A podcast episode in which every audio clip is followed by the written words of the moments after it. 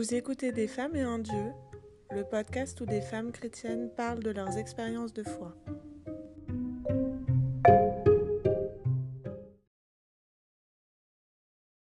Bonjour euh, Gabrielle, merci beaucoup d'avoir accepté euh, cette, euh, cet entretien. et est-ce que vous pourriez vous présenter en quelques mots? Alors, j'ai 58 ans, je suis, euh, je suis euh, ingénieure, euh, je travaille et je suis aussi mère de famille. j'ai quatre enfants, voilà, donc trois filles, un garçon. Peut-être en deux mots, donc j'ai fait une, une carrière d'ingénieur où j'ai eu des postes en alternant des fonctions dans le, dans le public où j'ai commencé le début de ma carrière et dans le privé où j'ai passé une bonne partie de ma carrière. Euh, dans des secteurs variés, euh, assez longtemps dans les télécoms, où euh, j'étais chez un opérateur, j'ai été régulatrice des télécoms, membre du collège de l'ARCEP, j'étais investisseur à la Caisse des dépôts, j'ai dirigé donc les investissements de la, de la Caisse des dépôts. Et puis, j'ai également créé un petit passage dans l'audiovisuel, puisque j'ai créé le, premier bouquet par satellite vers l'Afrique, qui est devenu Canal Satellite en Afrique, que les expatriés africains connaissent bien. Je suis allée, donc après, euh, après cette carrière dans les télécoms et après sept ans en fait, au COMEX Alcatel-Lucent qui m'a amené à voyager énormément partout dans le monde, euh, j'ai commencé depuis, je suis depuis trois ans dans un autre secteur totalement différent, euh, en ayant fait une transition de, des mégabits vers les mégawatts et les mégatonnes de CO2, je dis, donc par la Caisse des dépôts, où j'avais déjà commencé à investir dans les énergies renouvelables, dans, dans l'efficacité énergétique.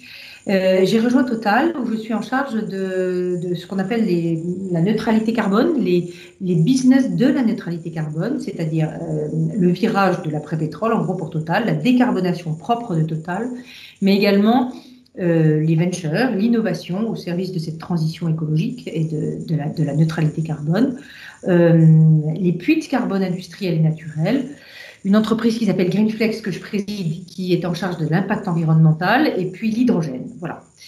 Donc, euh, sinon, j'ai donc j'ai quatre enfants, trois filles, dont une ingénieure, deux commerciales et un garçon qui fait tout à fait autre chose, qui, qui se destine à une carrière de soit de comédien, soit de médiation artistique, enfin dans le théâtre, il est fou de théâtre, il est court et à part le, travail et la famille, ben j'aime beaucoup la musique. Euh, j'ai beaucoup fait de piano, j'ai un prix de piano, euh, mais ça fait longtemps que j'en ai pas fait. J'ai dirigé une chorale, la chorale des, de l'X et, même animé la chorale des grandes écoles. J'aime beaucoup l'opéra, voilà. Euh, le chant, la musique, mais la peinture aussi, l'architecture. Voilà en gros, en deux mots peut-être. Et alors, vous êtes, euh, vous êtes aussi membre du MCC depuis Je suis membre du MCC. Avec votre mari plus de 30 ans, voilà. Du MCC Paris, membre d'une équipe. En gros, euh, un noyau dur euh, de cette même équipe date de, plus de 30 ans. Donc, voilà, il y a une fidélité, une longue fidélité au mouvement. Et qu'est-ce qui vous touche plus particulièrement dans le thème que le mouvement a choisi pour, pour le congrès, Passeur d'avenir au cœur des transitions? Bah, ce qui me touche, c'est que ça, ça me parle particulièrement euh, parce que hum, j'ai moi-même fait cette transition, euh, comme je vous disais, du, du, du numérique vers, euh, vers, vers l'écologie. Je suis assez touchée par tout ce qu'on peut lire sur l'urgence de, combattre ce réchauffement climatique quand même. Donc là, il y a le, le clock is ticking, comme on dit. Il n'y a plus le temps de, de beaucoup se poser la question. Il faut agir. Il faut modifier nos comportements, il faut modifier nos entreprises, il faut prendre ce sujet à bras le corps. Et donc, passeur d'avenir pour l'avenir de la planète, pour l'avenir de l'humanité. Euh, j'ai toujours beaucoup aimé en fait euh, tout ce qui avait un sens. Là, il y a, un sens. J'ai toujours hésité entre l'intérêt général et l'intérêt particulier. Là, il y a un sens euh, aigu d'agir dans le sens de l'intérêt général. Voilà. Et donc, passeur d'avenir, transmettre, essayer d'imaginer ce que peut être l'avenir, essayer de transformer euh, de nous transformer, de transformer les entreprises, de transformer, de faire grandir les autres dans un sens qui est, qui est celui justement de, la, de la transition euh, écologique et environnementale qui est indispensable. Alors, je ne l'ai pas inventé tout seul, hein, j'y suis venu lentement, j'ai fait un chemin, j'ai fait beaucoup euh, grâce à mes enfants, grâce à mes équipes, hein, beaucoup aussi. Donc voilà, ça me parle tout particulièrement parce que c'est des sujets qui tiennent beaucoup au cœur des jeunes, notamment. Alors parlons un petit peu plus, plus en détail de votre spiritualité et du lien que, que, vous faites entre euh, votre spiritualité et vos engagements, euh, notamment au service de la transition écologique. Quelles ont été les grandes étapes de, euh, de votre parcours spirituel? Bah, je, dois dire que quand j'y réfléchis, il y a eu des moments forts. bon, je suis née dans une famille croyante, pratiquante, j'ai reçu une éducation religieuse. J'ai euh, d'ailleurs, euh, il y a des femmes qui ont beaucoup compté pour moi dans cette formation. Euh, J'y reviendrai peut-être plus tard. Euh, j'ai passé une partie de mon enfance dans un pensionnat euh, britannique et il y avait une, religieuse irlandaise qui m'a particulièrement marquée, Sister Celestine, qui est, restée pour moi, qui est d'ailleurs décédée assez jeune. C'était la, la directrice de ce pensionnat. elle m'a beaucoup marquée. Il y a une autre sœur, sœur Anne-Marie. Euh, qui était infirmière et euh, mon père, qui était euh, chef du service à, l'hôpital, souvent m'emmenait passer la minute le dimanche matin et il me laissait dessiner ou justement parler et, elle, en fait, elle en profitait pour me faire le caté. L'aumônerie de mon lycée a beaucoup compté pour moi, des retraites que j'ai pu faire pour mes communions, donc les mouvements forts avec d'autres jeunes. Ensuite, euh, l'aumônerie de, de, de, mon école d'ingé, ça a été là aussi un mouvement, un mouvement très fort, qui était un peu les mêmes d'ailleurs que la chorale que j'animais. Donc il y avait beaucoup de gens de l'aumônerie qui se retrouvaient à chanter. Et d'ailleurs, le chant a toujours compté pour moi également dans, dans, dans la foi. Euh, L'EMCC, euh, notre équipe, les retraites plus ou moins nombreuses que j'ai pu faire, les retraites euh, à Penbock, euh, souvent dans, la mouvance des jésuites, à hein, Penbock, euh, la Louvet, avec, avec d'autres groupes de, de, de notre, de notre équipe MCC. Donc c'est moins une fois solitaire que des moments forts que j'ai vécu avec, avec d'autres. Voilà, c'est ça qui a un peu jalonné. Euh, ensuite, notre vie d'équipe, pour moi, est très importante. Également, pour, euh, en dehors des, de la messe euh, du dimanche et de la prière solitaire, c'est j'aime bien prier avec d'autres. Et quel lien est-ce que vous faites justement entre vos engagements, en particulier donc du coup vos engagements professionnels et euh, votre, votre spiritualité, vos convictions de, de chrétienne? Est-ce que le, votre, votre spiritualité a influencé votre vie professionnelle? Et inversement, est-ce que les changements de votre vie professionnelle euh, ont eu un impact sur votre, votre façon de vivre votre foi en fait? C'est sûr que j'ai toujours eu le goût euh, de, de, l'intérêt général. J'ai hésité à rester dans, le public. Donc, le, et je pense que ça, c'est pas antinomique avec, euh, avec, avec ma foi. J'ai aussi toujours aimé faire grandir mes équipes. Euh, avoir le souci de, ou de celui qui est en difficulté.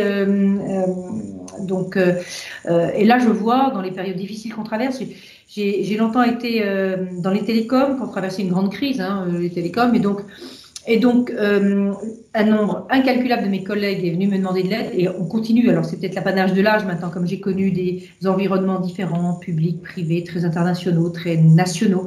Les gens viennent souvent me dire, toi tu connais beaucoup de monde, est-ce que tu peux m'aider? Il n'y a, pas une semaine où je n'ai trois, quatre personnes qui me demandent, soit pour eux-mêmes, soit pour des petits protégés, soit des. Et à chaque fois, je mets un point d'honneur à répondre à tous et à aider. Voilà. Donc ça, je crois que c'est quelque chose. Je pourrais pas euh, parce que j'ai, c'est, une espèce de besoin que j'ai euh, de, de, de, faire ce que je peux pour orienter les uns les autres. Voilà. Sinon, je pense que c'est aussi un certain détachement et un courage de, de, pouvoir parfois prendre des positions qui vont à l'encontre, qui, qui, qui ont pu me coûter, et qui m'ont euh, qui m'ont coûté en termes de carrière. Par exemple, euh, quand on met de la concurrence dans un gros marché dominé par un gros dominant, on heurte le gros dominant. Et on sait que euh, c'est pas politiquement correct euh, parfois. Vous, vous m'aviez parlé très concrètement de, du, du, moment justement où vous aviez implanté un réseau en Internet en Afrique, c'est ça? Oui, oui. Oui, bah oui, oui, oui, quand on, oui, ça, ça, je faisais partie en fait d'un groupe qui, qui essayait de voir quels étaient les modèles pour amener l'Internet très haut débit aux zones rurales ou aux zones désertiques ou à ceux qui ne l'avaient pas. Et en faisant ça, ben, quand il y a un gros qui n'investit pas, on peut le pousser à investir de diverses manières ou investir avec des fonds d'infra qui mais qui ne sont pas, qui font des, infrastructures euh, j'ai longtemps été un peu la promotrice d'un modèle qui s'appelle les concessions ou les réseaux neutres et ouverts, c'est-à-dire des réseaux qui n'appartiennent pas à un opérateur, mais qui appartiennent à un opérateur d'opérateurs et qui sont ouverts à tous les autres opérateurs. C'est des modèles qui heurtent beaucoup les dominants qui possèdent euh, le réseau et qui ne veulent pas que d'autres à côté euh, viennent s'implanter. Et ça, j'avoue que j'étais mue parce que l'Internet, euh, c'était l'éducation, c'était la santé, c'était. Euh, je l'ai fait parce que j'étais mue par euh, le sens du fait que c'était qu'il fallait le faire, même si ça pouvait me coûter pour ma carrière moi ou, ou pour voilà. Donc peut-être voilà ça dans, dans, dans, en lien, si vous voulez, en termes de moteur pour essayer de faire des choses euh, qui étaient peut-être plus difficiles que d'autres à certains moments, euh, avec un certain sens, sans essayer de toujours calculer qu'est-ce qui sera mieux pour une carrière future. Et par exemple, ces décisions, vous les avez euh, portées dans la prière ou c'est plus le, fait de, croire en quelque chose de plus grand qui vous a fait tenir au quotidien? Je ne sais pas si j'ai porté les décisions en elles-mêmes dans la prière. Je crois que c'est le fait de croire euh, à quelque chose de plus grand et de puiser euh, dans la prière le détachement un peu par rapport à, aux difficultés humaines que je pouvais rencontrer. Par contre, le fait d'être porté, oui, de se dire, euh, je crois que le bien est là et que euh, ce qu'on fait va dans le sens de l'intérêt général et de l'intérêt des plus petits et de l'intérêt des plus pauvres et pas de l'intérêt des dominants. Euh, donc ça, ça, ça me motivait beaucoup. Voilà. Et alors, vous, vous avez fait allusion, euh, quand je vous ai posé la, première question, euh, au fait que vous aviez été influencé dans votre changement professionnel et dans votre engagement écologique par, par vos enfants, une de vos filles, je crois, en particulier.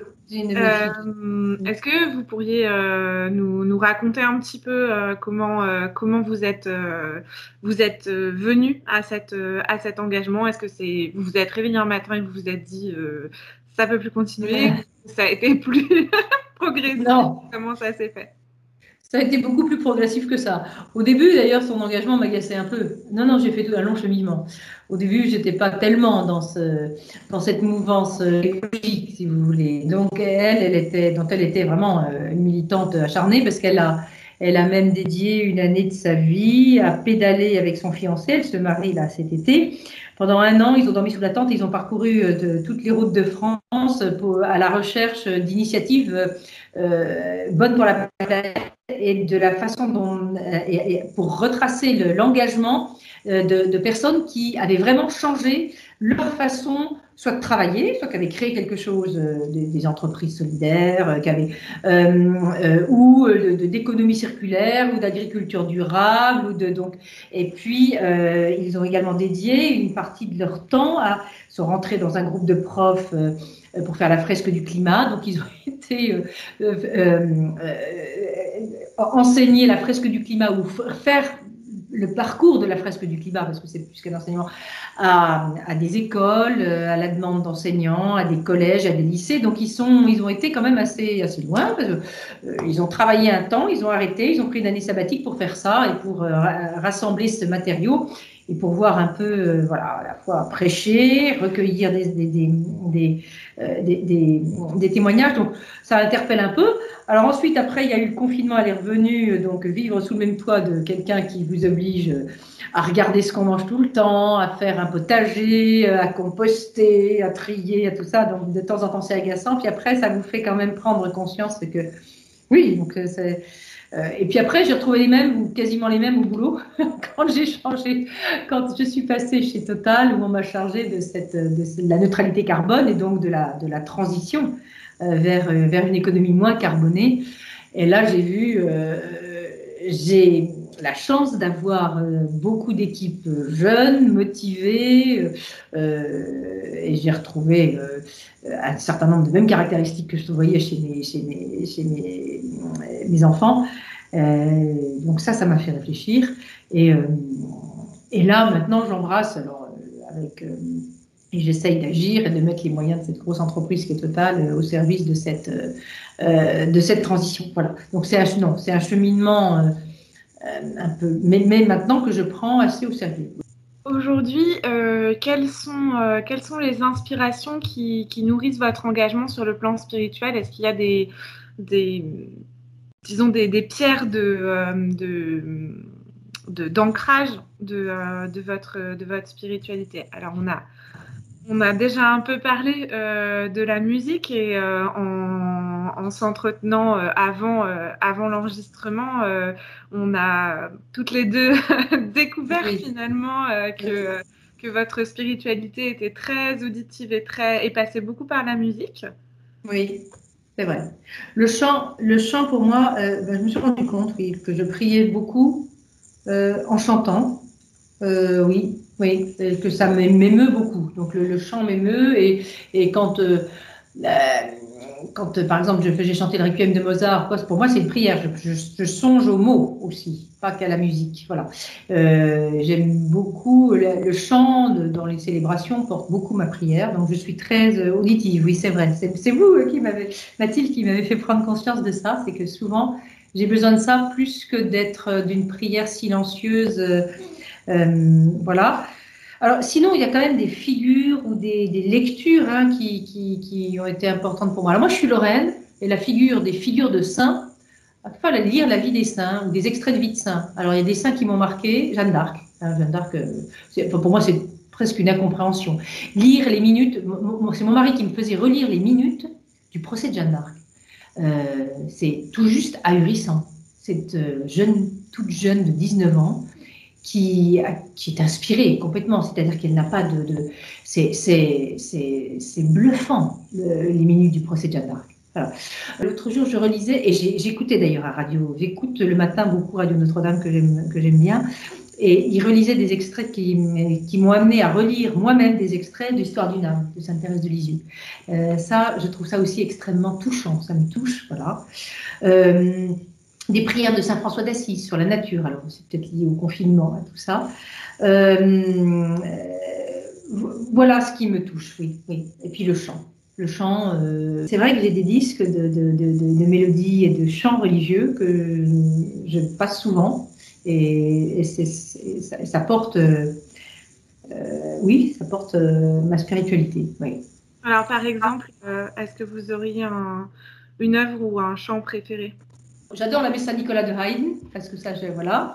Et puis les chorales, le, le, Bach, les messes de Bach, oui. Je me posais la question en vous écoutant, parce que quand même, entre Jeanne d'Arc, qui est un petit peu la sainte de l'extraordinaire, et euh, Thérèse de Lisieux, c'est la petite voix, c'est le quotidien. Euh, c'est. Euh... Eh ben oui, mais elles sont toutes petites. Euh, Jeanne, elle est, elle est petite aussi. Elle est, elle est timide, elle est petite, elle est fragile et elle est portée par. Oui, oui, oui, oui, c'est vrai. Non, mais elles sont toutes les deux en fait des forces. Elles ont des forces incroyables dans une petitesse. Euh, c'est ça, ça me, c'est ça qui me touche en fait euh, aussi. Alors évidemment, après, il y a aussi d'autres. On a beaucoup lu dans notre groupe MCC. on a lu Laudato aussi, on a médité Laudato aussi. Donc ça, c'est plutôt des écrits sur des sujets de ça nourrissait justement également notre réflexion sur la, sur la, sur la transition euh, dont on parlait. Et qui, euh, ça, c'est plus euh, du domaine un peu de l'intellectuel, je dirais. Et dans ce, dans ce parcours, dans ce parcours professionnel d'exception quand même, et, et dans votre parcours de foi, est-ce que le fait d'être une femme a joué un rôle? Est-ce que vous, vous en avez eu conscience ou est-ce que vous en avez pris conscience tardivement hein? Oui, j'en ai peut-être pris conscience tardivement. Pas au début, ça m'a pas frappé au début.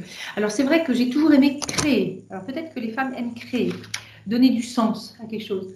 J'ai euh, créé Investi in France, qui est devenue l'AFI, l'agence d'investissement étranger en France. J'ai créé le premier bouquet numérique par satellite faire l'Afrique. J'aime bien me retourner, voir ce que j'ai fait. J'ai créé les réseaux d'initiatives publiques dans les télécoms. Euh, euh, là, j'ai créé le fonds euh, avec sur l'investissement dans les forêts chez Total. Donc, j'aime bien quand même asseoir des choses, créer. je crois que vous disiez que vous, votre un peu votre devise ou votre, votre motivation, c'était de, vous dire que vous alliez laisser une, empreinte, une trace, mais qui aurait du sens. C'est ça, oui. J'ai besoin de, de, me dire, bah, ce que j'ai fait n'est pas que n'est pas vain, et donc oui, j'aime bien, j'aime bien voir grandir les gens, j'aime bien voir se modifier aussi, se transformer les gens grâce à quelque chose qu'on a fait ensemble, par exemple. Mm. Ça, j'aime beaucoup voir ça. Donc euh, ça, bah, c'est un peu comme une femme aime voir grandir, euh, euh, voir grandir ses enfants. Je pense que j'ai un très alors les hommes peuvent l'avoir aussi, hein, mais j'ai un très fort attachement à mes équipes. et alors je les défends, quelle forme une vraie mère poule. donc ça voilà, donc ça fait deux trois fois on m'a dit ça, donc c'est vrai que quelquefois je, je, les défends, je les voilà, donc c'est peut-être en ça que caractère peut-être un peu féminin, euh, je vais dire. Et puis, comme je vous disais, des femmes qui ont compté quand même, hein, ces deux sœurs, là, elles ont compté pour moi. Donc, euh, les figures tutélaires féminines fortes euh, ont compté pour moi, oui. Et on, en avait un peu parlé, mais est-ce que quand même, on vous a pas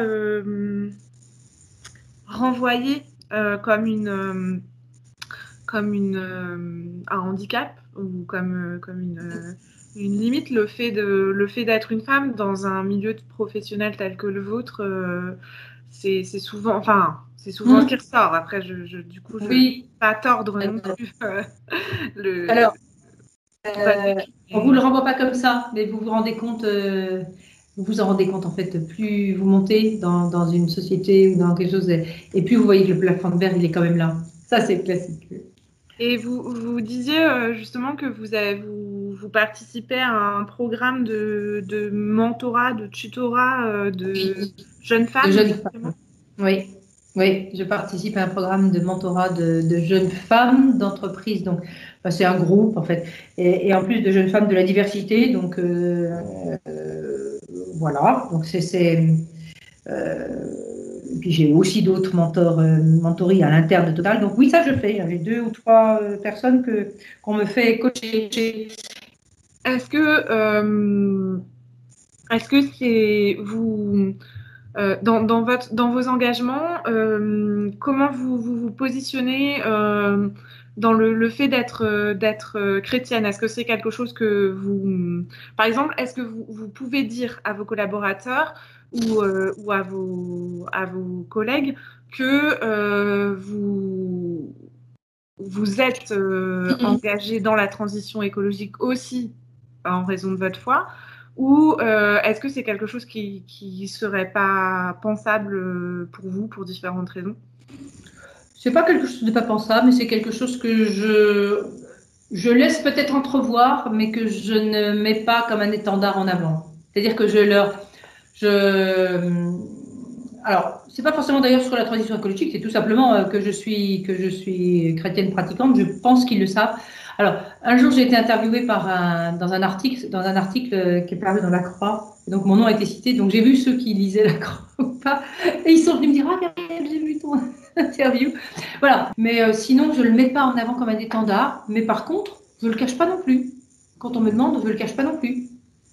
Et alors, en vieillissant, j'ai beaucoup plus de facilité de l'affirmer qu'avant.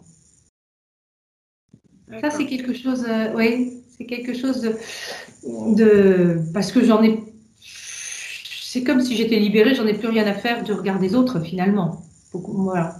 Justement, euh, avec ces, ce, milieu écolo euh, dans lequel vous, évoluez aujourd'hui, est-ce que la référence à l'Église, à la Odette aussi, par exemple, c'est quelque chose de connu ou, pas du tout? Je pense que euh, la parole du pape, elle est le fait qu'il a été très tôt et plus tôt peut-être qu'un certain nombre d'hommes politiques engagés sur ces sujets a suscité indéniablement une curiosité, un intérêt euh, de, de, personnes, et notamment des jeunes qui n'étaient pas forcément euh, très engagés dans l'Église, si vous voulez. Donc, euh, je pense que ça ne peut que euh, réconcilier, si vous voulez, un certain nombre euh, de, jeunes qui ne se sentent pas forcément très, très pratiquants ou très. oui. Et du coup, qu'est-ce que vous, qu'est-ce que vous attendez de l'Église sur, sur, ce, sur ce sujet en particulier, mais aussi, aussi justement dans, dans les, les, transitions et les changements de, qui s'annoncent qui s'annonce indispensables aujourd'hui? Bah, Je pense qu'elle elle doit, elle doit en parler elle doit, euh, ne doit pas véhiculer, euh, elle doit faire attention de ne pas véhiculer un, message de peur, mais d'engagement confiant euh, vers, une, vers, un, vers un changement indispensable. Quoi. Donc, je pense que l'Église a une parole à porter là en disant, en relativisant un peu dans l'histoire de l'humanité ce qui s'est produit. Les, l'émergence du christianisme est quelque chose d'assez, d'assez, euh, incroyable en fait. Euh, dans, dans, et, et c'est répandu comme une traînée de poudre. Donc, donc les changements de comportement, je pense, euh, euh humains et la réconciliation vis-à-vis de la, de la de la, de la nature, je pense que l'Église peut dire qu'elle a toujours porté, en fait. Justement, pour porter cette parole d'espérance, euh, finalement, est-ce que est-ce que vous voyez des transformations euh, qui seraient euh, nécessaires? Alors là, le confinement a été l'occasion de découvrir d'autres, pour moi, de découvrir d'autres paroisses hein, et d'autres, euh, et puis pour mes enfants aussi. Et je pense que nos, nos, nos, communautés doivent, on n'a jamais fini d'être plus chaleureux, plus inclusif, plus, plus, et, et, je pense que l'Église, elle a encore des progrès à faire pour, pour pour faire en sorte que d'être plus plus inclusive, plus chaleureuse, plus, plus euh, euh, d'apporter quelque chose de plus concret dans la vie des paroissiens et des, voilà. Oui. Quelque chose de, de l'ordre de euh, recréer des communautés, promouvoir une façon différente de faire société, peut-être. c'est ça, c'est ça. Oui, oui, je pense qu'il y a une trop grande il y a une trop grande distance entre l'organisation de l'Église et, ce qu'est la vie quotidienne des gens, en fait. Donc, euh, je pense qu'il y a des choses. Euh, enfin, l'Église a été beaucoup plus imbriquée dans la vie de la société euh, à d'autres époques, et alors que là, c'est, elle est quand même très loin. On devrait avoir des communautés, des, des célébrations plus, plus, plus chaleureuses dans cette, dans, dans, cette, dans cette dynamique euh, de, de création de communauté, euh, il semble que ce soit un peu indispensable de faire une place euh, plus importante aux laïcs et en particulier aux femmes. Enfin, oui. les laïcs, que les seuls, les seuls ouvriers qui sont à la moisson ne soient pas, que des hommes, déjà. Clairs aussi. Clairs. Et, et que des clercs, oui. Oui, la place des femmes, On a eu de nombreuses réunions de notre équipe MCC sur ce sujet. C'est un sujet pas facile, mais euh, je pense qu'elle n'est pas tout à fait, euh, pas tout à fait ce qu'elle devrait être dans l'Église. Et vous, vous seriez prête à prendre des responsabilités? Alors, je ne parle pas d'un ministère ordonné forcément, mais est-ce qu'il euh, y, a des possibilités ou des, appels que vous sentez en vous et qui sont pas forcément, qui n'ont pas forcément leur place dans l'Église telle qu'elle existe aujourd'hui? J'ai ponctuellement aidé. J'ai jamais eu beaucoup de temps, il hein, faut dire ce qui est quand même hein, entre les enfants et tout ça, malheureusement. Et donc je m'étais dit que je le ferais peut-être plus, oui, une fois que je serais un petit peu déchargée on a tout en même temps quand on est une femme. Hein. Tout arrive en même temps, la carrière, il y a des moments où c'est, on, boit l'eau d'un tuyau, etc. Donc, euh, bah déjà, tout simplement, la formation religieuse des enfants, l'éducation, même le premier, l'éducation à la foi, c'est quand même un des, des, plus belles missions. Alors, est-ce que ça, commence quand même par là, par euh, témoigner, montrer ce qu'on est, et donc. Euh, et, j'ai le souvenir d'avoir, euh, j'ai conduit mes enfants au catéchisme, et je regardais un peu qui étaient ces catéchistes, et, j'avais quand même une extrême admiration pour ces femmes. C'était souvent des femmes, Très souvent, c'était en majorité des femmes, les mercredis, qui, font, qui éduquent euh, nos enfants à la fois.